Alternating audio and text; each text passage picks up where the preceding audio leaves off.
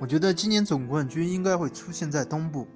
无论是雄鹿队还是猛龙队，他们现在内外线都十分均衡，而且不同程度的补强。像猛龙队来了小加，来了林书豪；像雄鹿队来了米罗蒂奇，又签约了小加索尔。两支球队内外线十分均衡，老将也很多。如果说西部夺冠的话，那么就是勇士队和火箭队，还有其他球队。但是其他球队远远没有这两支队伍来的均衡，打得更团结。说说勇士吧，勇士现在虽然有五巨头，但是他们打的打法根本不像以前勇士，现在打得很纠结，每个巨星打的都很别扭。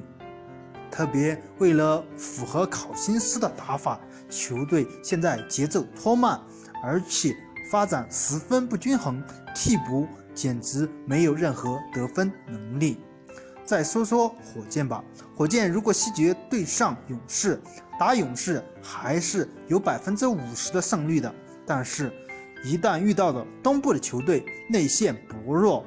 而且依靠哈登一个人是无法夺冠的，其他西部球队或多或少都有这样那样的缺点，但是也是无法比拟东部的两只猛虎，一只是